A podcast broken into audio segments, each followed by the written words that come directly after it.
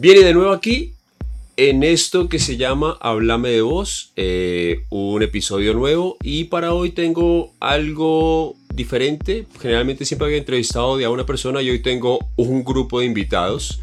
Eh, antes de entrar a hablar con ellos, eh, quiero agradecerles por la sintonía que están teniendo con este espacio. ha tenido muy buena aceptación y muy buena acogida.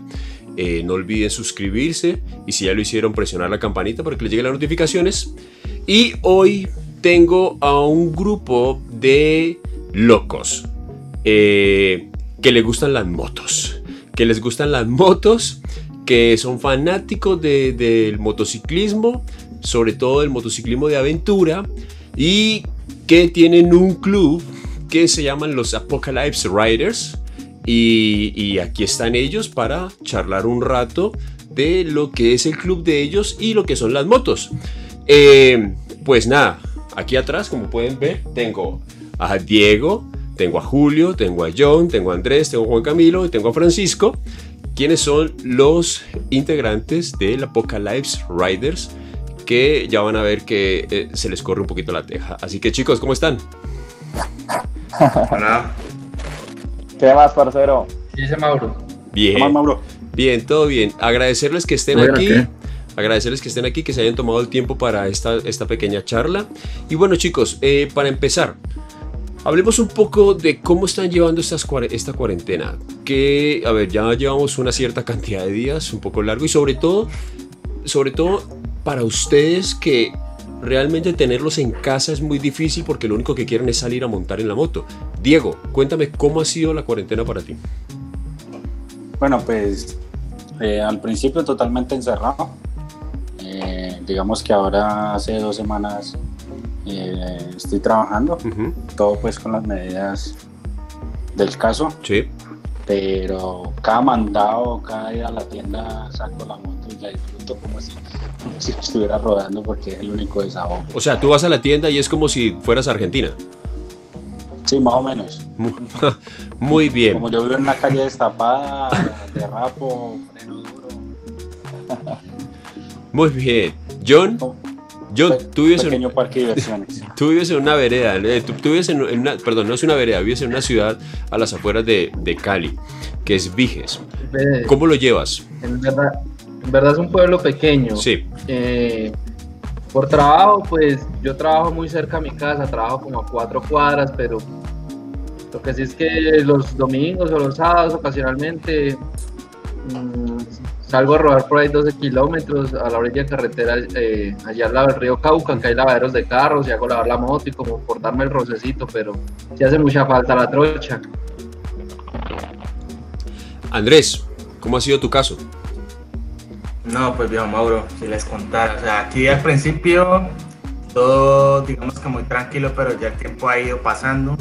Y pues yo tenía ciertos planes para este año que con esto se me han completamente arruinado, entonces estaba buscando otras cosas que hacer, he estado aprendiendo a editar videos y otro tipo de cosas. Entonces, así lo he sobrellevado yo. Ya, Juan Carlos. Al principio fue bastante difícil porque fueron, fue más de un mes encerrado sin salir a la calle.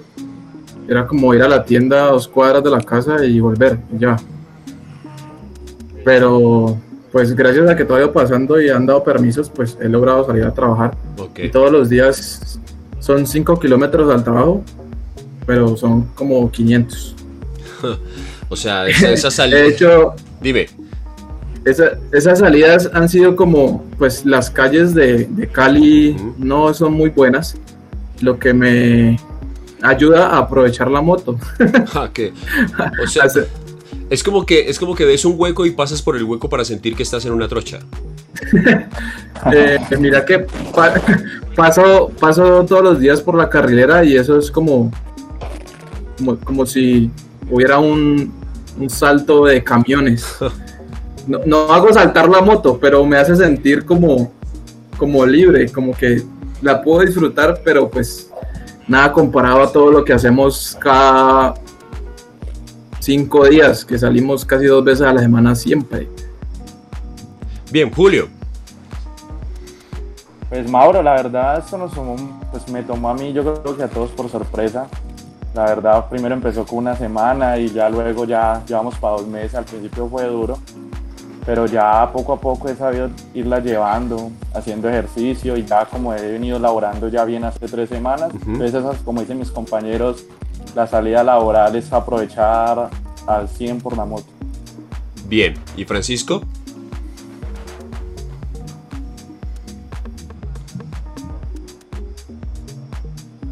Creo que Francisco se congeló. se quedó sin palabras. Bien, vamos. Bien, mientras Francisco llega y se conecta de nuevo. Mientras Francisco llega y se conecta de nuevo, a ver si es que no se le fue la energía en el sitio. Eh, ¿Qué, creen chicos que va a pasar? O sea, ¿cómo, cómo, cómo es, yo sé que es, es, muy curioso el tema porque empezamos con que no, necesitamos un 15 días de, de, confinamiento y luego se han extendido 15 días. Yo siempre he pensado que es que nunca nos han dicho la verdad, que esto va a durar 4, 5 o 6 meses, sino que nos dicen de 15 en 15 para que a uno no le dé tan duro.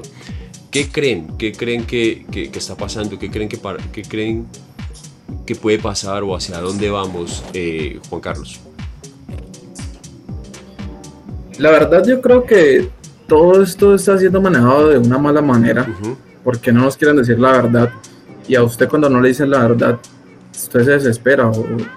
porque cada, cada que, uy, sí, ya va a llegar el día, no, va a otros 15 días, van otros 20 días. Y yo creo que esto sí, julio, de pronto agosto, y nos van a tener así, de a poquitos. Ya. Francisco, estás, ¿no? Sí. Ok, Francisco, es que te congelaste. Cuéntanos, cuéntanos cómo estás llevando la cuarentena. Pues, eh, pues a mí me afectaba mucho porque eh, yo trabajaba en una discoteca y digo trabajaba porque no sé cuándo vuelva a, a recibir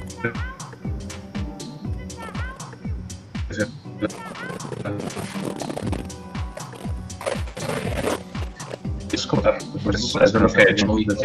Tampoco tenía la moto. Estaba en el taller. Bien. Entonces, ya. Bien, eh, vamos a ver si la comunicación con Francisco mejora. Eh, John, ¿cómo ves la situación? Esto que estábamos hablando con Juan Carlos del tema de, de, de la cuarentena, ¿qué, qué crees? ¿Cómo, ¿Cuál es tu pensamiento? Pues eh, no, esto va para largo porque ah, esto ha golpeado muy fuerte a, países pues que son potencia. Y a nosotros por acá en Latinoamérica nos va para largo, pero pues, por ahí veo que el gobierno ya está tomando medidas en el Ministerio de, Turismo y todo eso para como para capacitar a las, las empresas que brindan eh, hospedaje, a los restaurantes, de pronto pues yo lo veo como, como un lineamiento a volver a activar la parte del turismo y, que se pueda volver a viajar. Hay que esperar que, que suceda en, el próximo mes. Bien, hoy estaba viendo una noticia de, creo que fue en el tiempo que la vi, en donde hay viajeros moteros sobre todo que han quedado atrapados en otros países y que están pidiéndole a los gobiernos a ver si hacen un corredor humanitario para ellos poder devolver a sus países.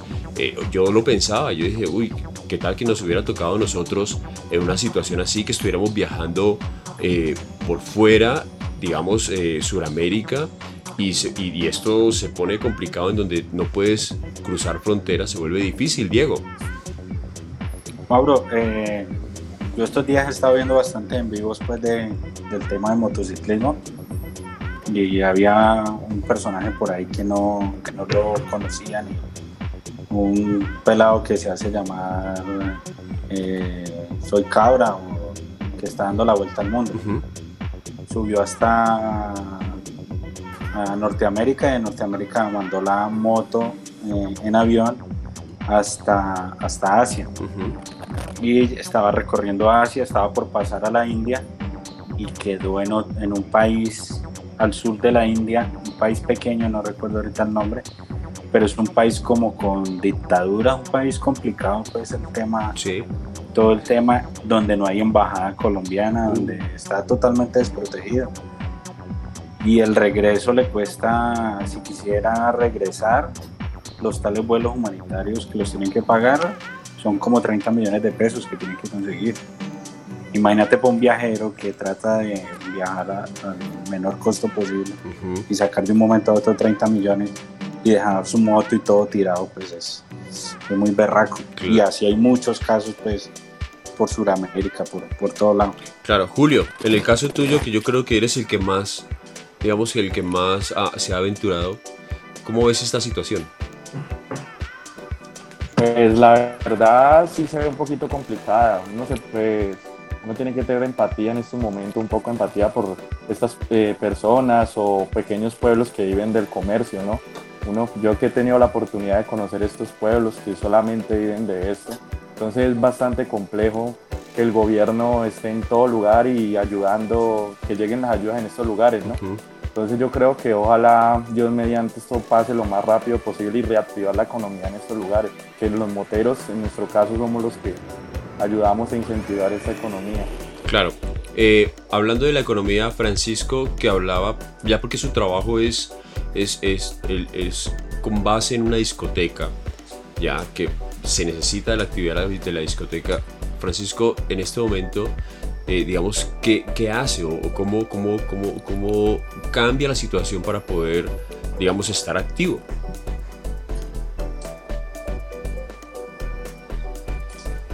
Tienes que activar el micrófono, Francisco. Muy bien, ya, tranquilo.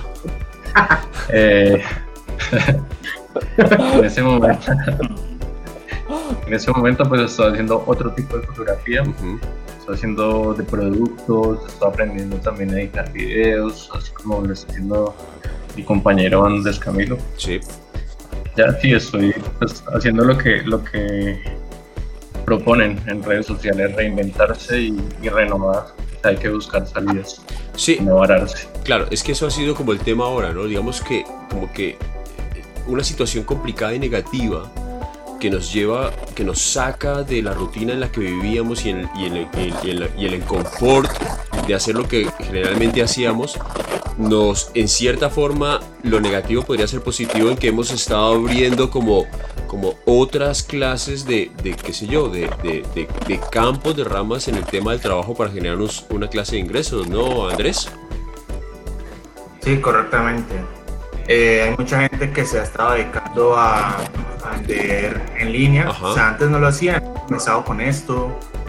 Eh, y, por ejemplo, mi papá, mi papá tiene un gimnasio. Sí. ha sido muy complicado porque pues este tipo de lugares no se pueden abrir.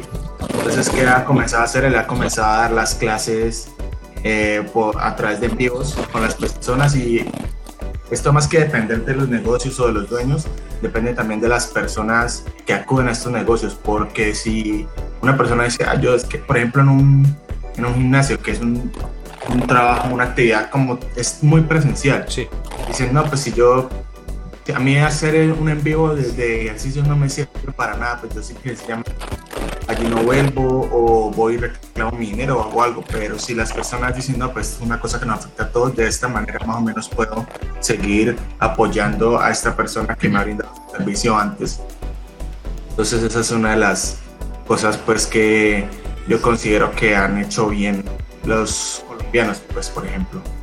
Bien, pero entonces en general para todos chicos, digamos que en sus situaciones laborales y económicas, los seis digamos que se han logrado, hay algunos que a lo mejor tienen trabajos que no se han visto afectados como otros, pero digamos que lo están llevando bien, ¿no?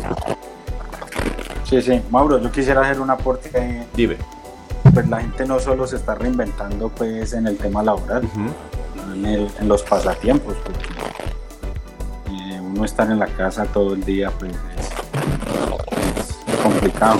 Por ejemplo, en mi caso yo he, eh, pues siempre me ha gustado la cocina, pero ahora tratando de aprender cosas de repostería y de, y de todo este tema y, me, y con eso me entretengo buena parte. Ya. Entonces, hay, mucho, hay muchos que de pronto estamos descubriendo hobbies en este tiempo. Bien. Eh, ¿Y qué, qué, aprendiste a cocinar? ¿Qué es lo nuevo que cocinas? A ver si cuando salgamos de esto nos haces una pues, invitación seria a cocinar, a yo, comer. Yo opino, lo, yo opino lo mismo, Mauro. Dime. Pues ya, ya, ya, esa. Un gastronomical ride. Sí. Ya aprendí a hacer pan. Ah. Eh, he hecho... Eso lo lleva en la sangre. Sí, sí. Eh, he hecho eh, rollos de canela, que es lo mejor que me ha quedado. Ajá. He hecho, o hice muffins, he hecho un intento de brazo de reina, ese sí me salió también.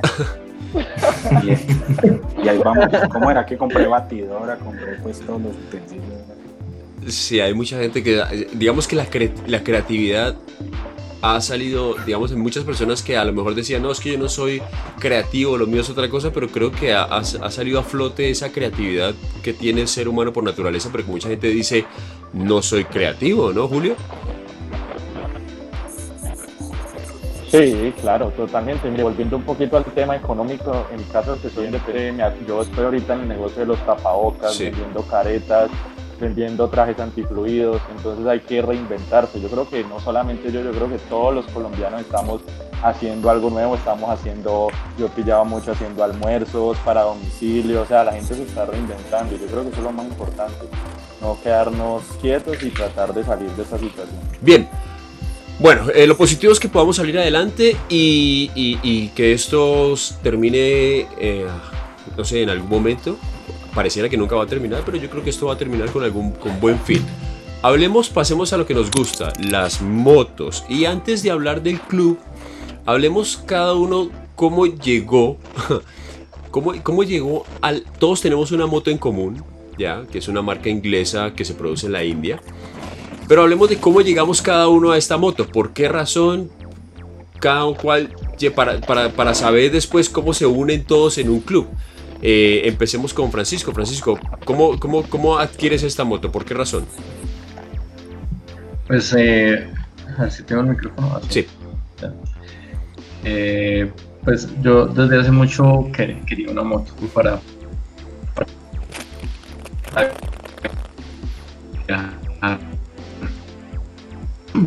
Estuve algo, eh, vi marcas Touring, pero me parecieron muy, muy costosas.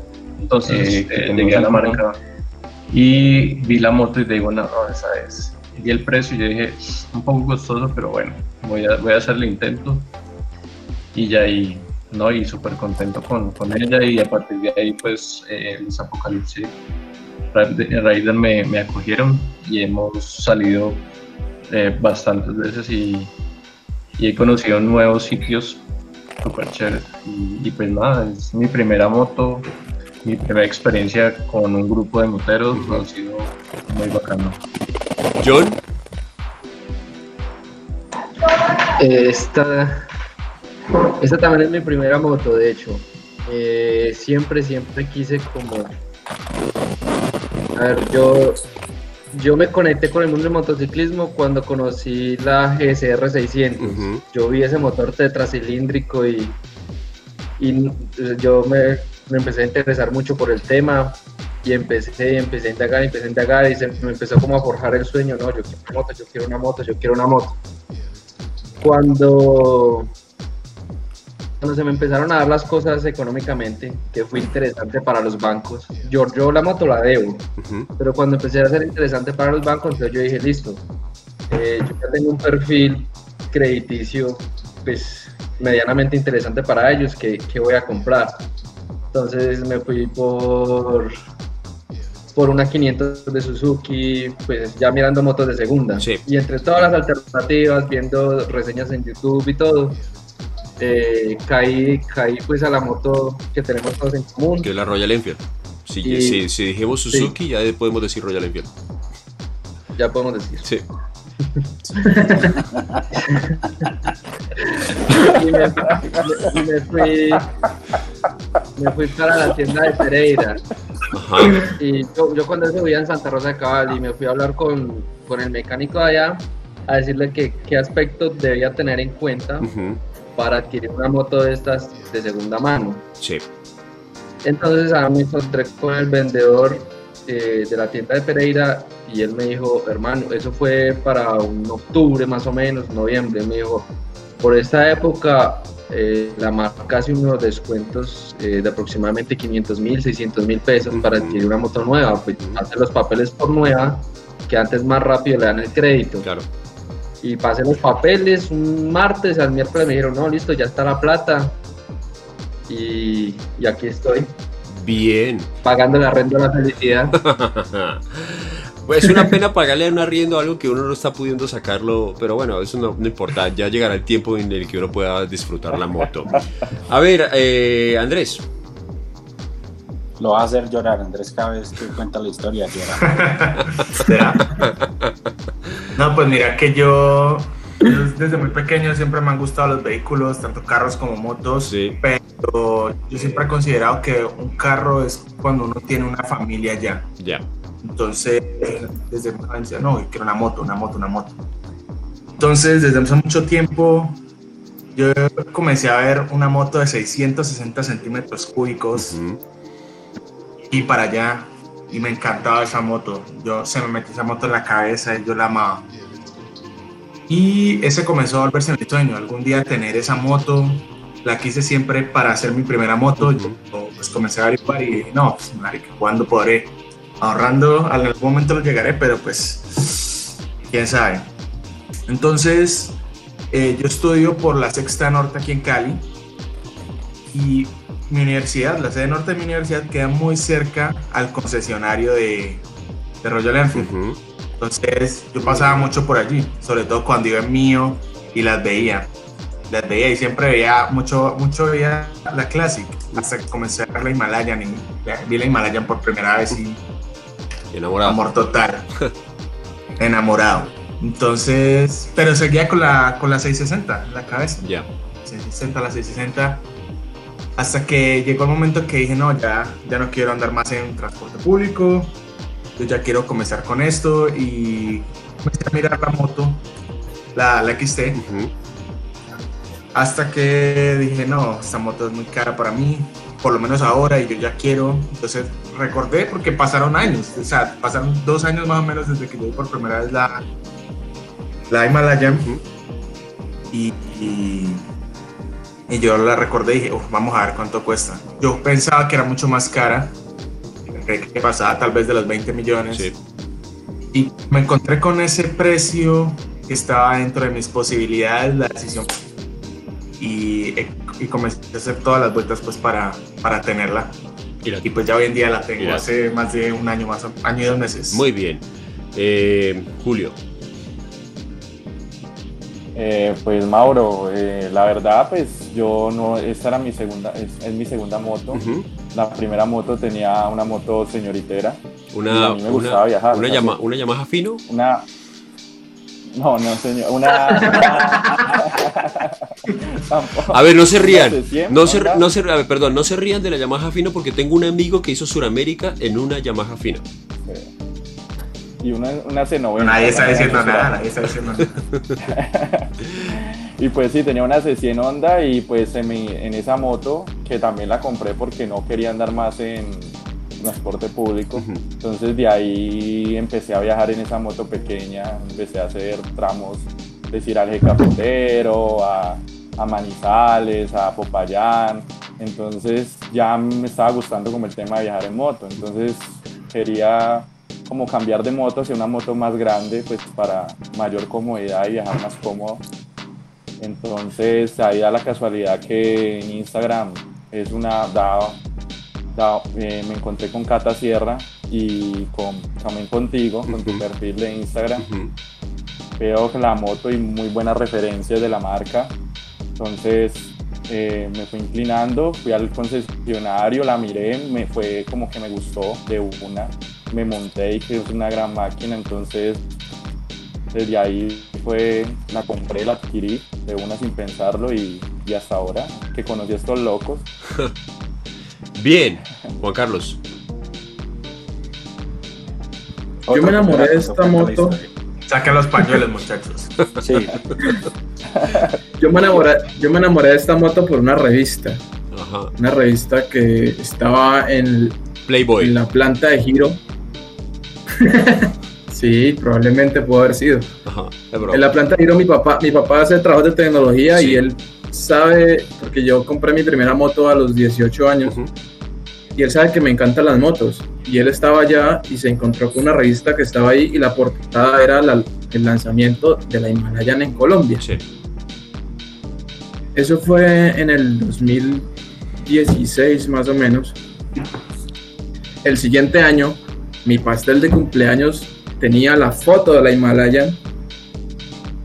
Ese era mi pastel, porque era un sueño, era una cosa que yo no me sacaba de la cabeza, no dejaba de ver videos, no dejaba de leer blogs, no, no paraba con ese tema.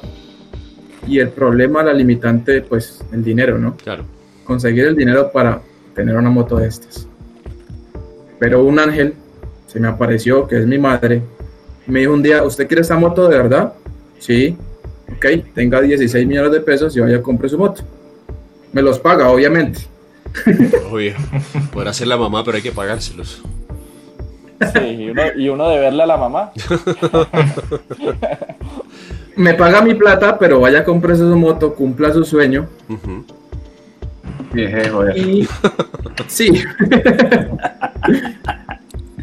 Y ahí conocí la aventura en moto. Ya. Porque así fue. O sea, hubiera tenido moto durante muchos años. Lo único que había hecho era ir a Medellín. Ujú.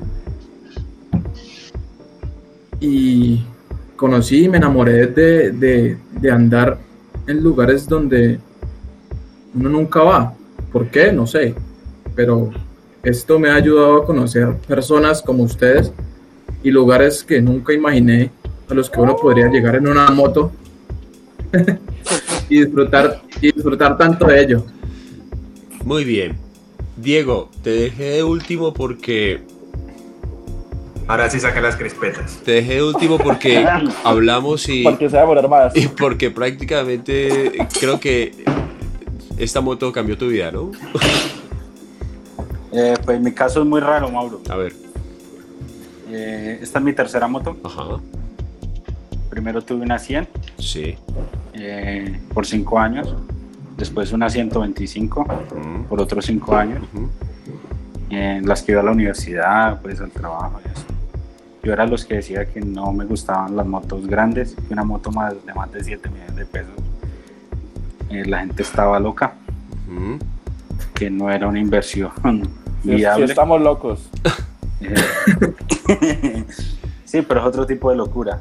Que un viaje más allá de Bugan nunca iba a estar pues dentro de mis pensamientos. Ujú. Pues que no me veía viajando más de dos horas en moto. Y pues aquí me tienen. Resulta que un día, no sé, yo andaba normal en mi moto. Como por enero del, del año pasado, se me metió en la cabeza que tenía que cambiar la moto. Y fue una vaina de esas que como que se le mete a uno en la cabeza y hasta que no la cumple no, no, se, no se me sale. Mi papá tiene otra moto de la marca hace, hace más tiempito ya. Entonces digamos que la marca yo medio la conocía. Ya. Pero yo dije quiero una moto más grande, pero ni, ni sabía pues, ni me había definido. Y, y comencé a mirar opciones y cuando la vi yo dije, no, esta es, esta es. Eh, toqué un par de puertas pues para el tema financiero. La primera no se me dio y la segunda sí. ¿Cómo era que cuando le dije a mis papás que iba a comprar la moto, que iba a comprar la moto era porque ya me la iban a entregar prácticamente? Ya. Y nunca me imaginé pues que detrás de esa moto iban a venir pues Tantas todo lo que ha pasado, las aventuras, la gente, eh, los lugares, porque ha sido un- una cosa de locos. Bien. Pues no sé, me estoy adelantando un poquito al tema, pero No, pues, no creo que no, está bien. eh, un- uno, en mi caso, vivía una vida más monótona, Ujú. del fin de semana ir a cine, ir a comer y, y listo. Qué, mono- Era como qué monotonía. siempre, sí, sí, siempre hacer eso y ya. Y, y ahora, pues, ahora no, ahora es algo, algo completamente diferente. Bien. Patrochita, patrochita. Bueno, y entonces, li- listo, ya todos tienen sus motos. eh, eh, todos tenemos la moto, todos tenemos la misma moto, ¿no? Lo más chistoso es que todos tenemos la misma referencia que la Himalaya. Bueno, yo tengo una Continental GT, pero todos tenemos la misma moto. Y en el caso mío, yo me enamoré de ella fue en... en- no, yo la verdad cuando la vi, esa moto cuando la vi por primera vez, yo dije, qué moto tan fea. o sea, esa moto es fea. o sea, pues en serio, la primera vez que... A mí me pasó exactamente igual. La primera vez que yo vi esa moto, yo dije, qué moto tan fea. Y, pero cuando, cuando, El amor es ciego. cuando la marca me invitó a India, que nos dieron esa moto, eh, yo quedé enamorado de la moto. Y entonces cuando llegué, es más, hay una, hay una, hay una yo no sé si ustedes saben, porque yo llegaba de los Juegos Olímpicos de Seúl y yo fui a comprar la moto y la historia mía es que, ¿será que la compro o no la compro? Y fui a la tienda a comprarla y yo, ¿será que la compro o no la compro? Ya, o sea, tenía la plata. Y ¿saben qué dice? No lo creen, eso historia la cuentan los chicos de la tienda. Lo tiré a caricello, dos de tres. Y salió que la tenía que comprar. Y la compré así. Entonces, eh, eh, Jairo, por ejemplo, que ustedes conocen a Jairo, el, el, el, el vendedor de la tienda, él dice: Yo nunca había visto un tipo tirar un caricellazo para comprar un vehículo. Bien, entonces, ahora se viene el. ¿Cómo inicia la Apocalypse Rider? ¿Quiénes son? ¿Quiénes son los artífices de que esto comience? ¿Quiénes son las dos personas? Bueno, Déjame te cuento yo la historia. Bueno, hágale pues. Hágale. Nosotros, nosotros ya nos distinguíamos las caras. Yo creo que la primera vez que rodamos los actuales integrantes fuimos Juan Carlos y yo. Sí. Yo en ese momento estaba en Pereira y yo quería hacer una trochita. Entonces yo eh, estaba en vistas de trasladarme a, a, vivir ya a Cali. Entonces yo ya solicitaba unirme a la tienda de Cali. Sí. Y escribí en el grupo y no, eh, quienes de Cali quieren venir a Pereira, una cascada en Santa Rosa que se llama Los Chorros de Don Lolo. Y copió Juan Carlos. Y copió otro compañero que es médico, se llama César. Sí. Y, esa, fue, esa fue mi primer trocha y creo que es una de las trochas más duras que hemos hecho ya con los kilómetros encima que tenemos. Es una trocha de muchísimo nivel, es un camino arriero. Entonces ahí ya empezamos como a conocernos, ya después en, el, en, uno de los eventos mundiales que tiene la marca nos empezamos a conocer más las caras. Y después en el grupo nacional eh, salió una iniciativa de, de una gente que se llama Expedición Colombia. Sí.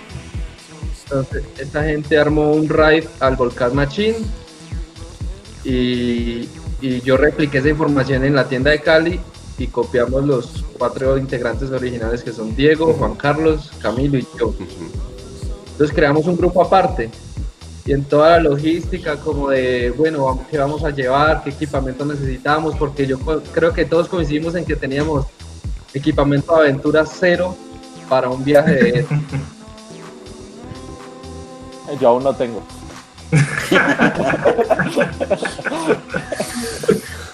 Entonces ahí, como, ahí como que empezaron a hacer esa hermandad, como que, como que se empezó a desarrollar todo. Lastimosamente Juan Carlos en ese viaje no pudo acompañarnos y que él nos cuente por qué. ¿Por qué fue? ¿Por qué?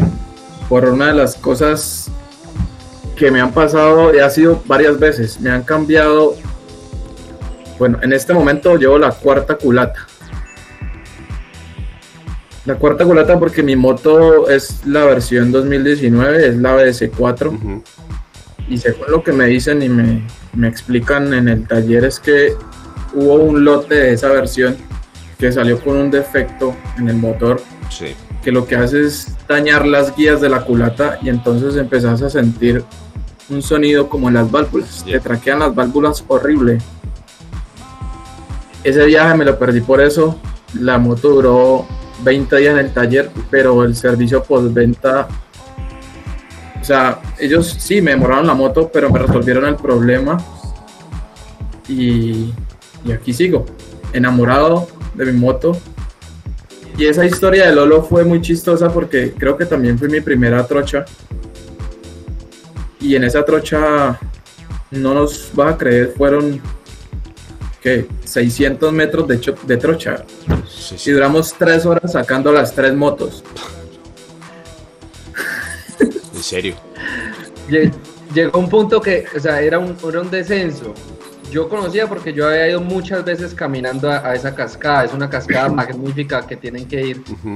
y, yo y llegamos al punto donde como que se acaba la carretera que es vía los termales. Y uno se supone que uno deja las motos ahí. Uno tiene no las, motos en el restaurante.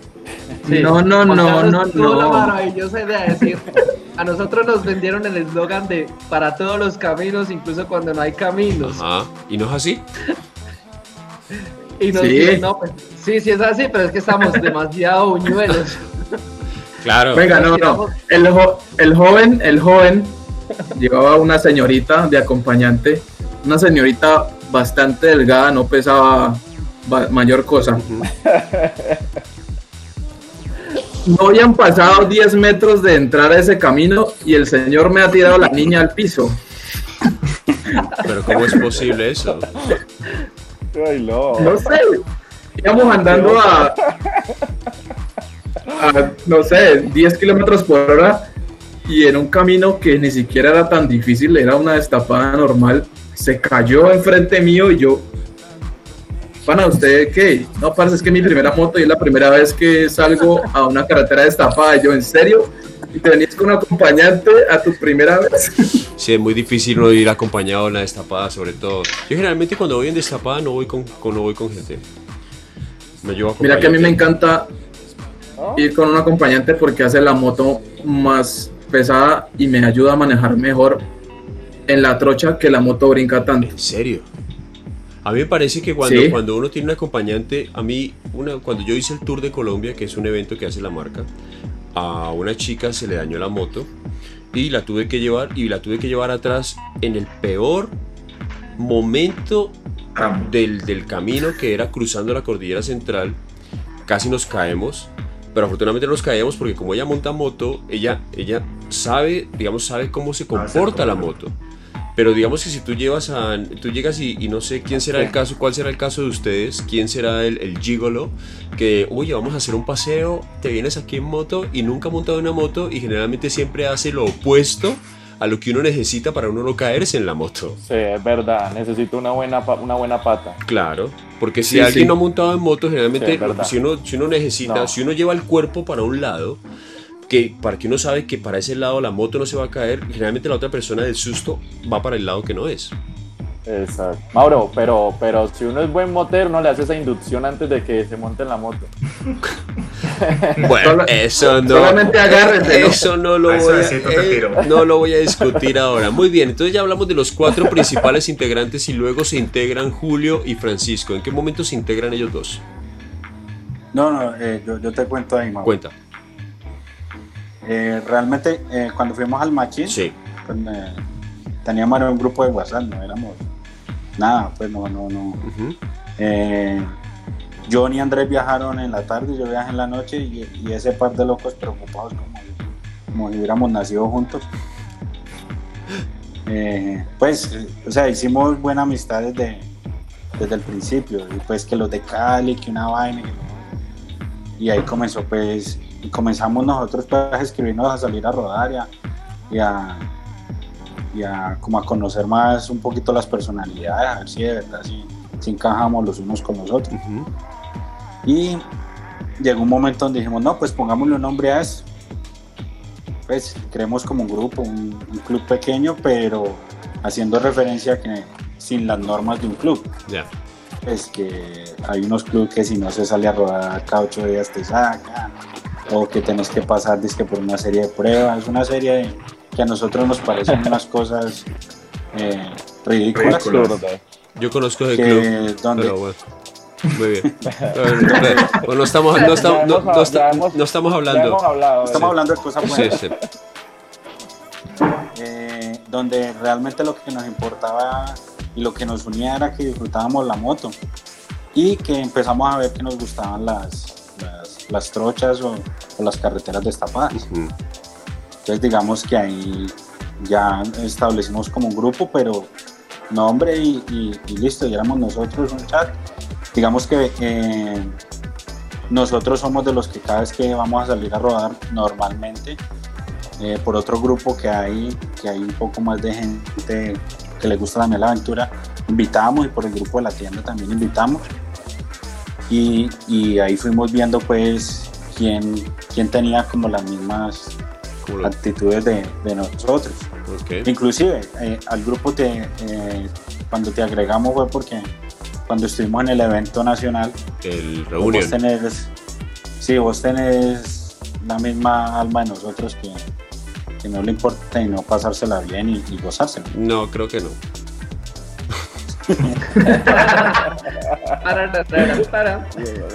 bueno, y con Pacho también. Entonces Pacho eh, comenzó a salir con nosotros. Pacho por su trabajo le toca trasnochar, le toca pues... eh, y a- amanecido y todo se iba a rodar con nosotros, se iba para un lado, para el otro y nosotros dijimos, este man, este man es de los nuestros, de los que les gusta la aventura. Y así llegó Pacho al grupo. Pacho, ¿cómo? Y la llegada de Julio, Ah, cuenta, cuenta. ¿Y la llegada de Julio? la de- yo con Julio había hablado como dos o tres veces en la tienda. Eh, y yo le decía, ¿cuándo salimos a trochar o algo? No, en estos días, en estos días. Pues, los que lo conocen saben que él es, era un lobo solitario que... no Así nos tuvo como ocho meses. Casa sola. Eh, digamos que el día que conoció con todo fue el día de Halloween, pero pues fue, muy aparte y eso. Ya. Hasta que un día en, eh, en la tienda y eso lo invitamos a rodar y por el grupo. Y dijo, listo, yo voy. Y ese yo voy fue como si, como si también nos conociéramos de años. Ese día la pasamos muy bacano y, y como a las dos o tres semanas ya, ya era parte de nosotros. Ya. Francisco, ¿cómo fue, cómo, cómo fue esa sensación de estar en el grupo? ¿Cómo fue ese, recibi- ese recibimiento por parte de los otros chicos?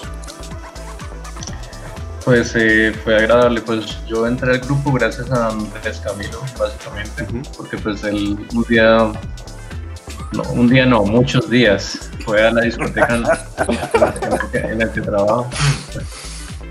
Entonces ahí comenzamos a hablar y me presentó a, a Diego, a John, a Juan Carlos y yo le dije que, yo le, le insistí varias veces, le dije que me gustaría ser parte del grupo. Y nada, y comencé a salir con ellos seguido, así fuera trasnochado, o sea, tipo 8, 8 o 9 de la mañana y yo saliendo a las 4 de la mañana, pues no, no alcanza a dormir mucho, pero igual. Es chévere pertenecer a un, a un grupo. Es, me ha parecido muy agradable. Sí. Bien, ¿y Julio, cómo fue esa acogida? El, el, el- el Eh, difícil. El difícil. no, pues la verdad sí, tienen razón. Yo ya me había hablado un par de veces con Diego. eh, él me, me había invitado a rodar, pero como no es que yo no hubiera querido rodar con ellos, sino que me la pasaba ahora viajando y me gustaba más que todo viajar solo. O sea, yo se los dije a ella, a mí me gusta rodar solo porque no me gusta tal vez de pronto estar con una persona es complica- eh, complicada. Yo soy muy descomplicado, que no le gusta eso, entonces no me gusta como que tener eso. Pero cuando yo conocí a estos locos, cuando yo me invitaron a rodar y que esa vez sí les dije que sí, y fui. Entonces, la verdad que con todos, con, con todos hice muy buena empatía y, y fue genial. O sea, parecía si nos conociéramos de hace tiempo y, y desde ahí hasta ahora, ahí vamos. Y bien apocalíptica que fue esa rodada. Sí. Ya vamos a hablar, ya vamos a hablar de la, de la rodada. Hablemos de los roles. A ver, eh, ¿quién me puede decir cuáles son los, cómo son los roles de, de- de cada uno en el, en el- en el club? El presidente. A ver, Bueno, ¿Es hablo este yo. a ver, Diego. Eh, pues yo soy el, como dijimos, eh, lo dije ahora, pues eh, no nos gustan muchas cosas de los clubes normales, Sí. políticas y cosas, digamos que en busca de, de organizarnos fue que creamos pues el tema de los roles. Perdón, antes de, antes de que entremos en los roles, eh, establezcamos, ¿es un, ¿es un club abierto o es un club cerrado? Es cerrado. Ok, Cerrado. vale. El que quiera entrar es por invitación nuestra. Ah, pues, que- O sea, es porque ustedes se sienten a gusto y lo miran y es como que... sí, mm, es- y se miran... Es un usted- coqueteo. están, los, están los seis reunidos y mm, yo te miro, Así tú me miras. pasó a Diego conmigo. Ya. Bien, entonces, bueno, sigue con el tema de los roles. Eh, entonces, eh, pre-cuarentena eh, estábamos buscando pues organizarnos pues porque había muchas cosas que no teníamos definidas. Ajá. Eh, y digamos que lo que quedó establecido es que es que eh, yo soy el presidente, eh, John es el vicepresidente, Sí. Juan Carlos es el líder de rodada, Andrés es el jefe de seguridad, Muy bien. Francisco el secretario y Julio es me- me- me- ahorita la- qué tal este presidente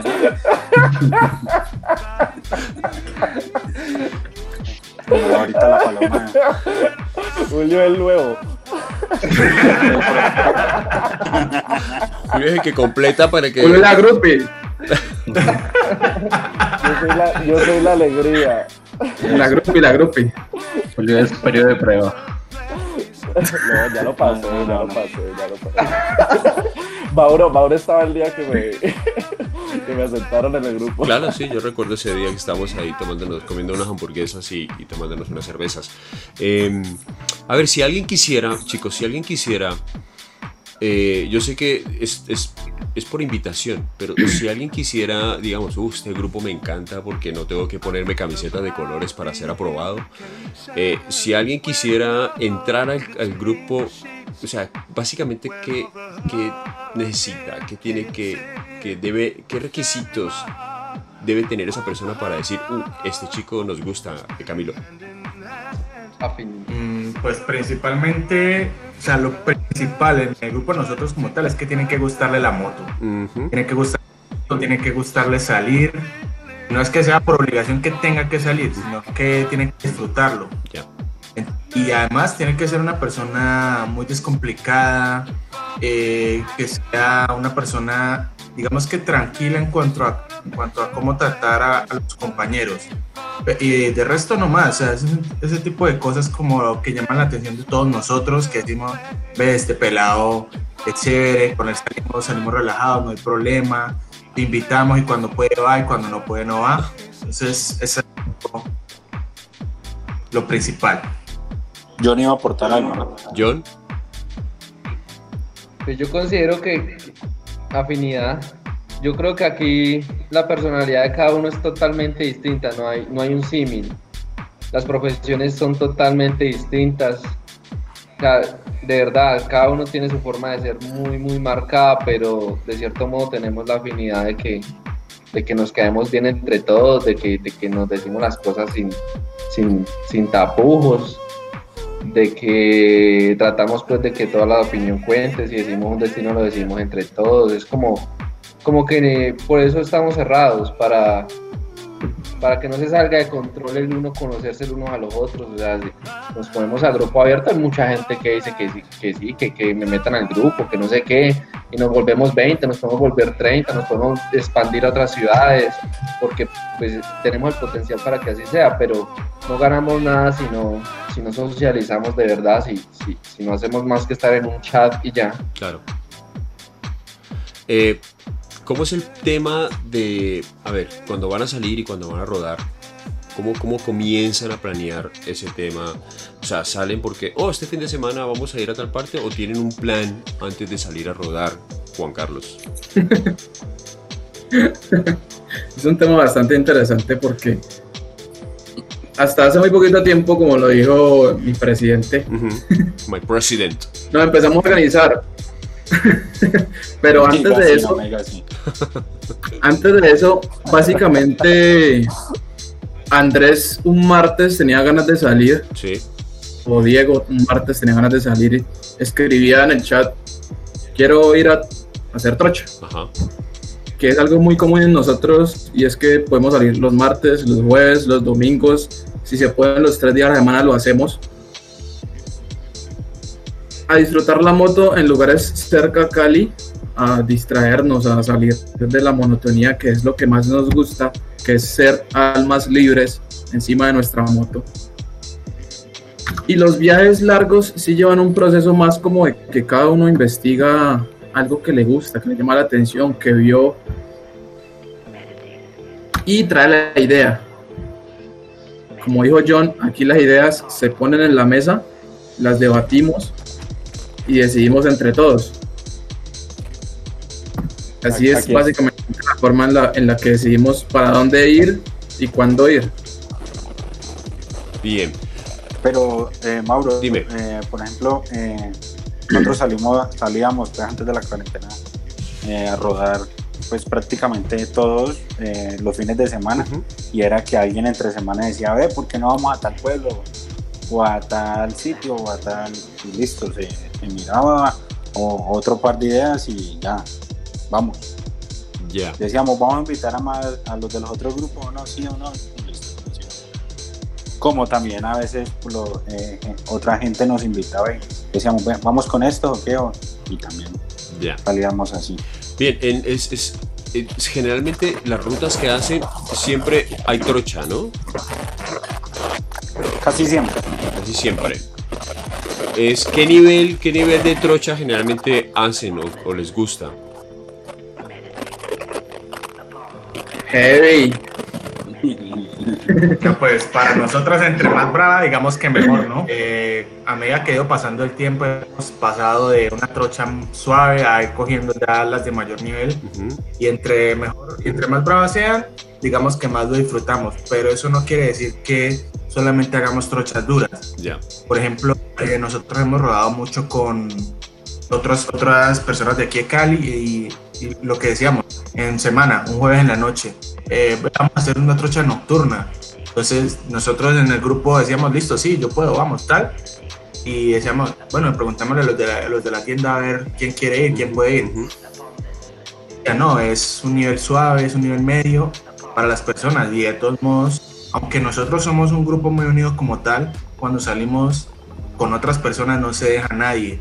Eh, puede ir el más novato y decir, eh, no, yo quiero ir muchachos y puede ser una trochadura. Entonces, generalmente nunca se deja nadie. Yo por lo menos trato de, aunque me gusta ir rápido, en trocha más, eh, yo trato como de poder disfrutar la salida, irme adelante y de todos modos quedarme, esperar a que pasen todos, ver que el que pues, dijo que era el novato o el que dijo no, yo no creo que me vaya tan bien, esperarlo a él, que pues se supone que es el último, y acompañarlo. Entonces aquí no se deja nadie, creo que en eso concordamos todos, pues. Bien, Sí, Ahí para, para aportar, eh, no, solo, no solo invitamos a, a gente que tenga la IMA, también hemos invitado a gente con clase, incluso ha, ha ido gente con, con las Twin a rodar con nosotros. ya. Y, o sea, uno pregunta, uno dice, no, pues, eh, no, mira que quiere ir con nosotros un man que tiene una Twin o que tiene, pues, una moto que es como más de carretera. Pues listo, hagamos una trochita suave que vamos a terminar en un río, vamos a parcharla, compramos pollito. Y es como que, que la gente se anime. Bien, eh, No es animarlos a que, a que si no es la trocha pues más brava, pues no, no, no, puede, no puede salir, no. Vale. ¿Cómo están con el tema de, a ver, hablemos de dos temas, el tema de redes sociales, cómo, cómo ha evolucionado, ha crecido las redes sociales del club. Dos, eh, ¿qué, qué tal, qué, tal, ¿qué tal ha sido el apoyo, el, el apoyo de la marca en cuanto al club? bueno, en, en redes sociales eh, hemos ido creciendo poco a poco. Ujú, Nos gusta postear pues es cuando salimos a aventuras y eso. Digamos que por estos días lo hemos tenido bastante quieto. Pues porque nos gusta estar mostrando lo que vamos haciendo, la, la aventura que vamos pasando, la vamos, la vamos mostrando. Sí, no la- Y- no pero pienso que de todas maneras No la foto en la tienda, hemos tenido... la moto. Fui a comprar la leche. Ah, sí, no, no, no. no. Sí, a ese, ese tema sí hay que moverlo más las redes. Sí, sí, es un- de pronto un aspecto a mejorar. Y digamos que eh, eh, el apoyo de la marca, pues apoyo como tal todavía no tenemos, ujú. pero sí, digamos, en la tienda nos tienen mucho en consideración, ya que cada vez que van a hacer los ride, eh, nos, nos dicen a nosotros que propongamos la ruta y ayudemos pues como un poco en la logística. Qué bueno. O sea, que casi que la ruta que nosotros definimos es la que se hace en los ride. Pero entonces sí los tienen en cuenta, ¿no? Sí, digamos que, que, que hemos como medio recibido retroalimentación y que los que realmente están moviendo aquí la gente de una forma u otra somos nosotros, Ya. porque cuando hemos invitado a rodadas y eso ya cada vez se nos, se nos pega más gente o más gente quiere, quiere como salir con nosotros. Ya. ¿A dónde quieren llegar con esto? ¿Cuál es el, cuál es, cuál es el sueño del Apocalypse Riders? ¿Qué, qué, qué, qué- cuál es, dónde, ¿Qué es lo que quieren? ¿Qué, ¿A dónde quieren llegar con esto? Pues no sé si el que debería responder esto debería ser Diego, o no sé si deberíamos de ser todos, pero... Es que yo he hablado mucho. Todos pero cortito. Todos pero cortito. A ver, Yo creo. a ver, Juan, yo- a ver, yo Juan creo- Carlos. yo- yo- Cortito. Señor. ¿A dónde ¿Cuál es el sueño con Apocalypse Riders? Cortito, concreto y cortito. El sueño, sí. yo creo que aprender a disfrutar cada día más de nuestro país en sus carreteras terciarias, carreteras que la mayoría de personas no conocen. Y el sueño que cada uno individual tiene, yo creo que es viajar por Latinoamérica primero. recorrernos la mayor cantidad de kilómetros en moto. Sí. Y ahí, pues, el límite es el cielo, ¿no? Ok. Julio. Sí, yo creo que lo que todos concordamos es en disfrutar. Sea un viaje corto, sea un largo y también esta amistad que ha surgido porque no ha sido esto, quiero hacer acotación acá un poco, que no solamente hemos sido compañeros de ruta, sino que también ha nacido una amistad. Yo creo que eso es lo que tenemos que aprovechar y valorar. Camilo. Y disfrutar cada viaje, sea corto o sea largo. Muy bien. Eh, pues mi meta como tal es disfrutar, salir a Yo cuando, cuando, cuando compré la moto quise salir mucho y yo salía mucho solo también.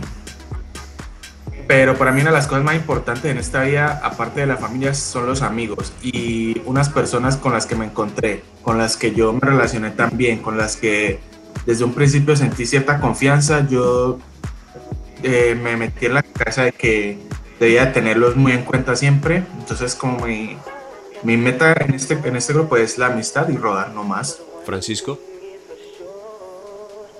Pues eh, lo, lo, que dicen todos, es disfrutar de la moto, conocer nuevos caminos y, y nada, pues yo creo que tener, tener, este tipo de moto, pues al menos a mí me, me ha cambiado el resto de la vida, porque o sea, estaba como en una monotonía todo el tiempo, todo el tiempo y y sí cambió, cambió, he cambiado mucho respecto a eso. Bien, John. Pues yo creo que ahí, conectamos con todos, ya hemos formado una, amistad pues muy estrecha, ya somos un, grupo de amigos con, mucha confianza, incluso pues ya todos conocen mi casa, ya todos, ya hemos ido más allá que solo recorrer kilómetros. A nivel personal pues a mí me apasiona mucho la fotografía, de, paisajes, de viajes. Y yo vengo con una tónica de romper los paradigmas del país, de, ir a esos sitios que hace 10 años no se podían ni siquiera nombrar porque eran un tabú. Y de hecho muchas de las rutas es como, pero ¿por qué no vamos? Que la gente dice que no, que no se puede pues vamos, vamos.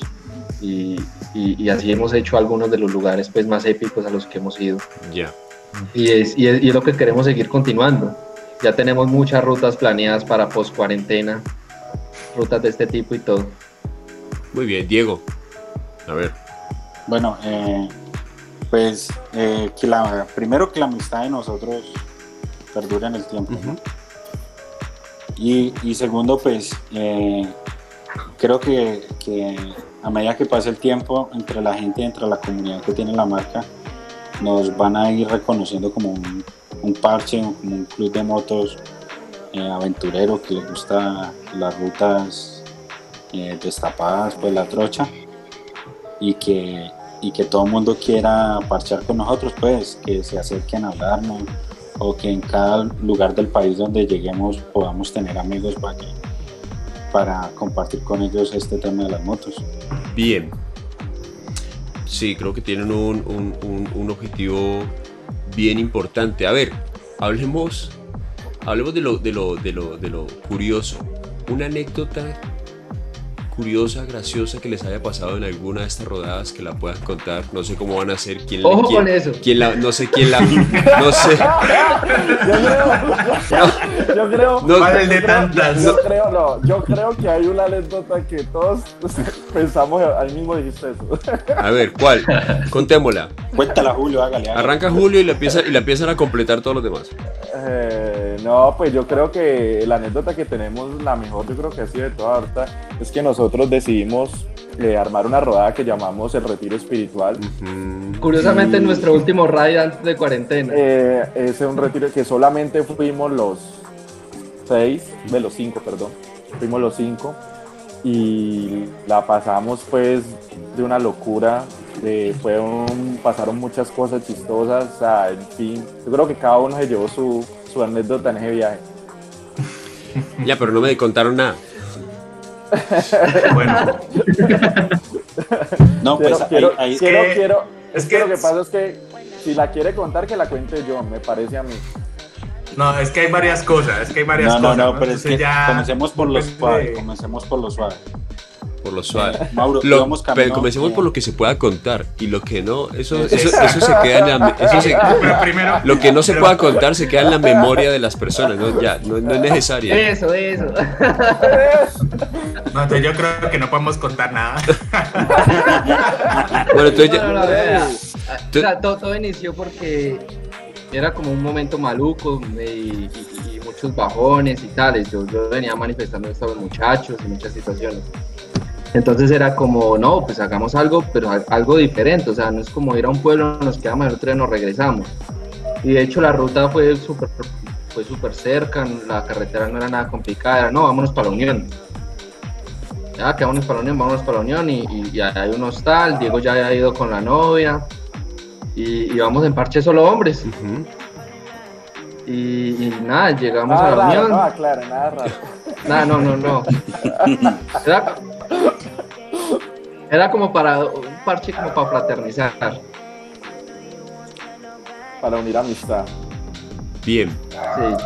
Pero en un momento de la noche de, de llegada, uh, dígame. Que, uh, está dando mucho rodeo, ¿no? Eh, la, maleta de Julio, la maleta de Julio se llenó de mucho etanol, no sé por qué, ¿qué pasó ahí? mi, maletero es corrinchero. Parecía un estanco a maleta. Bueno, ya pueden ver, ¿no? Cómo haciendo, o sea, se pasa bien en el club, ¿no? No, Mauro, en ese viaje pasaron muchas cosas, iniciando porque cuando íbamos eso yo no sé por qué, yo la verdad no sé por qué, o sea, por qué, por qué hice esta pregunta en donde me dicen, en donde, en donde me, espera, espera un momento, en donde, en, donde, me dicen que fueron solo cinco chicos y que pasaron muchas cosas, eso da mucho para pensar, la verdad. y, y, que no, y que, y que, ay no, eso mejor lo dejamos guardado. Ay, ay, ay. No, pero son. todo, fueron, cosas de moto, ¿no? Ojo, ¿no? Hay que aclarar que fueron temas de moto. Pero no me han dejado contar nada. A ver. Espérate, Diego. Todo empezó muy extraño porque creo que lo que iba a contar Diego fue lo primero, cosa rara que pasó en el viaje. Y es que yo, durante tantos años en moto, tuve un accidente y tengo problemas de columna. Y no me importa. Salgo igual a disfrutar mi moto. Entonces yo les dije a los muchachos, me está doliendo la espalda, haremos un momento todos pusimos la moto al lado de la carretera, quietica, todos parqueamos, nos bajamos a tomar agua, a descansar. Y John estaba grabando un video para subir a las historias. Y de repente, mientras va pasando por enfrente de todos nosotros y enfoca mi moto, mi moto simplemente se cae en cámara lenta, sola, nadie la estaba tocando, se cayó sola. Y todos nos quedamos como que, ¿What? ¿Qué pasó? Todas las motos están ahí en, el mismo lugar, en, el, mismo ángulo y se cae una moto porque sí. O sea, y desde ahí las cosas empezaron a poner un poco raras. Así, tanto fue el, tanto fue el, tanto, tanto, tanto fue el licor, tanto fue el licor que hasta las motos empezaron a caer solas. Eh, sí. Bueno, yo, yo me acordé de una anécdota que, que, yo creo que es una de las mejores de tantas. Es que al otro día, un poco a, ya el domingo, ya que íbamos, veníamos de regreso a Cali, decidimos hacer una trocha que supuestamente íbamos a salir. yo creo que esa es la mejor historia, una de las mejores. Íbamos a salir de íbamos a salir por Roldanillo y íbamos a salir a creo que me, quién me acuerda dónde es que íbamos a salir, a Trujillo, bueno. Íbamos a salir a Trujillo yo le, le damos la responsabilidad a John de manejar el Google Maps.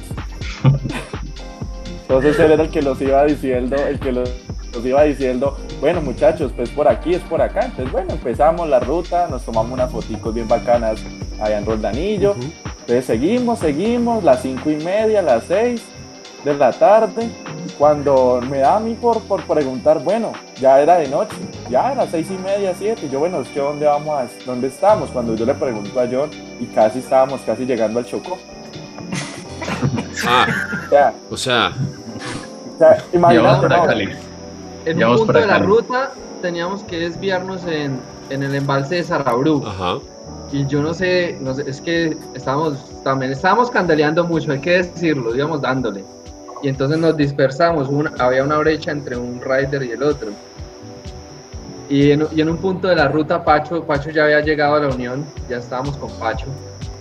Y en un punto de la ruta era como que no, aquí ya, tenemos que seguir derecho y tenemos que salir a tal pueblo. Y en un punto de la ruta llegamos como un caserío chiquitico. Eran ya como las 7 de la noche dándole de tanto darle y pasamos el caserío y era como, pero no preguntamos ni nada, sino que nos han dicho, no, es que eh, ustedes hace rato pasaban el desvío, pero por acá también sale, nos dijo un man. Y yo miré en el mapa y el mapa me tiraba que sí, que por acá va a quedar una vueltota, pero que salíamos a Trujillo como en 30 kilómetros.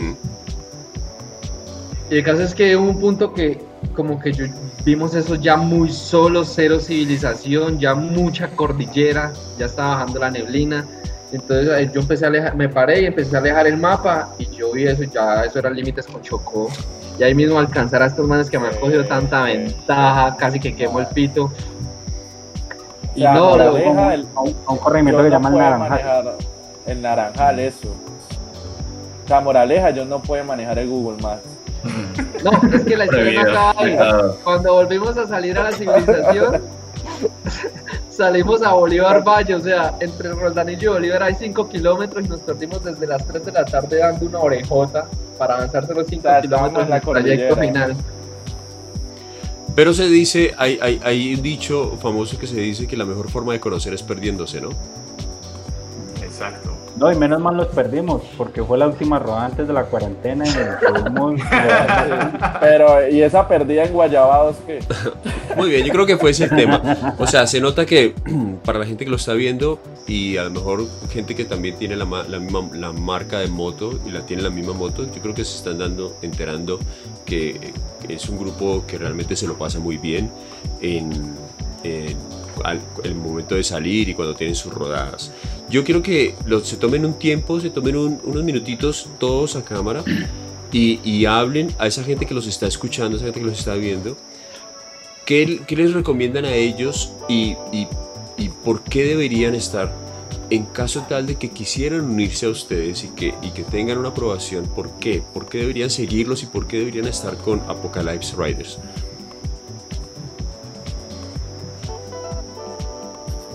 No todos a la vez. bueno, eh, Pacho, Pacho, Sí, sí, sí, Pacho. Démosle pues, Pacho que hable. Pues deberíamos, deberían seguirnos porque pues estamos descubriendo nuevas rutas todo el tiempo y proponiendo viajes y, pues yo creo que los otros grupos podrían tomar ejemplos o inclusive unirse en las heridas colectivas de, la tienda que, hacen y con nosotros para que se animen. O sea, mucha gente no sale porque dice, no, qué miedo, me roban, que la guerrilla, que no sé qué. Y pues uno va y, se da cuenta que la realidad es totalmente diferente. Entonces, es como, como sí, mostrar eso. ¿Alguien más? Ya. Eh, ¿Qué recomendaría yo? A cualquier motociclista. Y pues no solo a cualquier motociclista, a cualquier persona. Eh, yo considero que una está vida para poder ser aceptado en cualquier parte y no es que uno vive la vida queriendo ser aceptado en cualquier parte. Cualquier parte a uno lo reciben con los brazos abiertos. Eso es algo, es un buen indicativo del tipo de persona que es uno. Entonces, quería que todas las personas eh, fueran descomplicadas y no problemáticas eh, a la hora pues de, relacionarse con las demás. Entonces, eh, cuando uno es así, pues en la, en la tienda, en nosotros o cualquier persona lo trata bien. Y pues para mí eso es algo muy bacano y muy importante. Entonces esa es la recomendación que yo le haría a cualquier motociclista, a cualquier persona. No cuando se descomplique, cuando trata de hacer lo mejor que puede, uno le va muy bien. Bien. ¿Alguien más quiere aportar algo? No, pues yo, yo diría que en el mundo de, los moteros hay mucho paradigma y mucha cosa en, torno a los clubes, en torno a, todo esto. Y pues que, se quiten todo eso de la cabeza y salgan a disfrutar sus máquinas y sus motos. Que, que esté disfrutando sus máquinas y eso en el camino lo vamos a ver. Porque constantemente estamos disfrutando y, y, eso y eso como que nos va uniendo. O sea, ese, ese el ejemplo más claro es que ya tenemos amigos en Medellín, tenemos amigos en Bogotá, tenemos amigos en diferentes partes de ciudad, en Pereira, y todo es porque hemos salido algún día a disfrutar de las motos. Bien. Simplemente a eso. Muy bien. Eh, bueno, creo que el, el, mensaje es claro. Eh, y sobre todo es, creo que es, es, ese compañerismo y amistad que a pesar de, sí, usted puede tener una moto, pero creo que es como que es, el fin es pasarlo bien, tranquilo, sin complicaciones y esperar que se puede pasar un buen momento con el grupo. Bien, para terminar chicos, yo les dije antes, cuando antes de que empezara la entrevista, yo dije que les iba a hacer como una trivia. Pues no le voy a hacer una trivia, le voy a hacer, bueno, sí, es como una trivia, pero es un falso y verdadero. Generalmente siempre hago un cuestionario que son 22 preguntas sobre, la, sobre tu vida que debería replantearte, pero si no nos echaríamos 10 horas haciéndolo. Pero entonces voy a hacer una mm, eh, dinámica de falso y verdadero con hechos o eh, sí, de la marca. A ver qué tanto saben de la marca y creo que me las he rebuscado. Vamos a ver. ¿Están preparados? Yo voy a ir diciendo quién, ¿vale? Y bueno es falso y verdadero y si, obviamente, si responde mal o si responde bien, ya, pasamos. Bien, vamos con la primera y esta pregunta es de falso y verdadero, es para Diego. ¿Listo? Mm.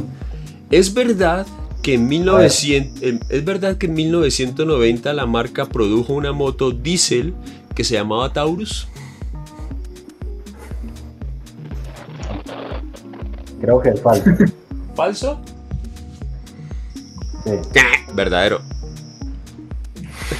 No me sabía. En 1990 la marca, en 1990 la marca produjo una, una versión diésel que se llamaba Taurus, pero que no fue que no fue un éxito comercial.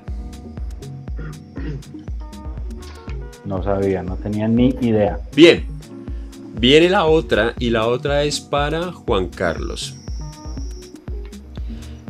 Esta compañía fue la primera en crear un motor cuatro tiempos producido para India. ¿Falso o verdadero? Esta marca... Falso. ¿Falso? Sí. Verdadero. Fue la primera... Sí. Fue la, Royal Enfield fue la primera marca en construir un motor cuatro tiempos para eh, las motos en India. Generalmente todas las motos eran de dos tiempos. ¿Están preparados? No, Bien, esta va para. ¿La anterior se la dice quién a Juan Carlos? Sí. Bien, para Camilo. Royal Enfield, sabemos que tienen las 650, ¿no? Pero en los, en los 70s es falso verdadero que construían motos 6, 50 y 700 centímetros cúbicos que dejaron de producir debido a la gran demanda? ¿Falso o verdadero? Uy, no sé si es debido a la gran demanda y no sé exactamente si en los 70, pero creo que es verdadero. Creo que se han producido. Toma. 50 y verdadero. John, para ti. La sacó porque todavía no ha sido así verdadera. Sí, ahí no estoy dándoles tiempo a que busquen ahí en Google, ¿no? ¿Es falso o verdadero? ¿Es falso o verdadero que Royal Enfield produjo una moto 175 centímetros cúbicos que la llamaron la Mini Bullet? Falso, nunca he escuchado la línea. Es cierto. Creo que es verdadera. y lo peor es que la, la, la, Taurus yo sí la he escuchado. Yo he escuchado la línea Taurus, pero Mini Bullet nunca. No hiciste las preguntas como no éramos. ¿Cómo no? ¿Por qué? así no lo habíamos acordado. Así no lo habíamos acordado. No, me lo. Me lo... Claro, a, mí me a, mí me tocaba la de la Taurus, a Diego la de la Mini Bullet. Bien. Eh, Falta Julio y Francisco por ahí. voy, voy con Francisco. ¿Cuál fue el primer logo? Ya, no este no es de falso y verdadero, pero este es fácil, la verdad. El primer logo de la marca, ¿cuál era el símbolo de la marca y cuál era el eslogan de la marca? Un cañón y hecho como un arma. Pero le falta algo. Mm. No, no sé. Mm, bueno, te la voy No a... sé.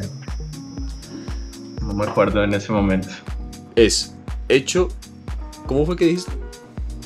Hecho como un arma. Y que O va, algo así. que, y que va como una bala. Ah, no, no, Sí.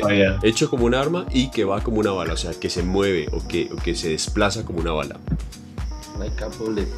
Ajá. Y me queda la última para Julio, ¿no?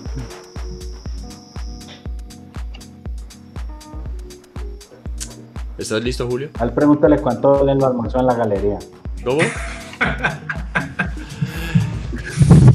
Hay la es falso o verdadero que la marca tiene programado sacar una versión de su motor 1200. Ojalá sea verdadero. ¿Pero qué, qué es eso? ¿Estás diciendo que sí o que no? ¿Qué dice Julio? Julio. Julio está lagueado. Se congeló. Oh, Julio le dio susto y se fue. ya, pero bueno, pero es falso, es falso. Hasta ahora no hay ningún, no hay ningún. La, un- la única que nos interesaba que fuera verdadero. Sí, pero no, no es verdadero todavía. No está, pues no, o sea, hasta ahora no hay, no hay pensado que se saquen un motor 1200.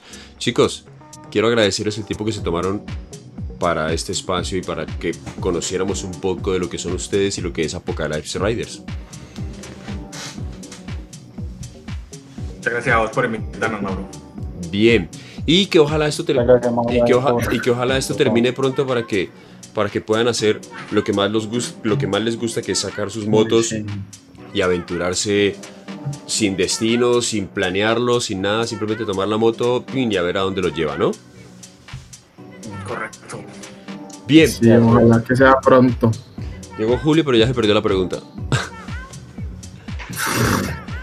Bien, eh, Micrófono, Julio. Pues nada, chicos, agradecerles. Eh, ha sido un grato momento hablando de motos, hablando del club, lo que es Apocalypse Riders. Eh, ya, los, ya los escucharon a ellos. Son seis chicos que son entusiastas, que, que les amantes de, de la ruta, amantes de, de est- no, no, yo no diría que de las motos, amantes de esta clase de motos. Y pues que estuvieron aquí compartiendo un buen rato. Eh, aquí abajo voy a dejar sus redes sociales en la descripción para que los sigan o para que se pongan en contacto con ellos. Y, y nada, agradecerles a ustedes por, por haberse tomado el tiempo de ver este especial con ellos. Y no olviden suscribirse al canal y si ya lo hicieron, eh, presionar el botón de la campanita para que les llegue notificación nueva cada vez que hay un video nuevo. Así que, no siendo más, eh, los espero en una próxima oportunidad. Eh, hay que cuidarse, quédense en casa y nada, nos vemos en, en una próxima. Así que chao.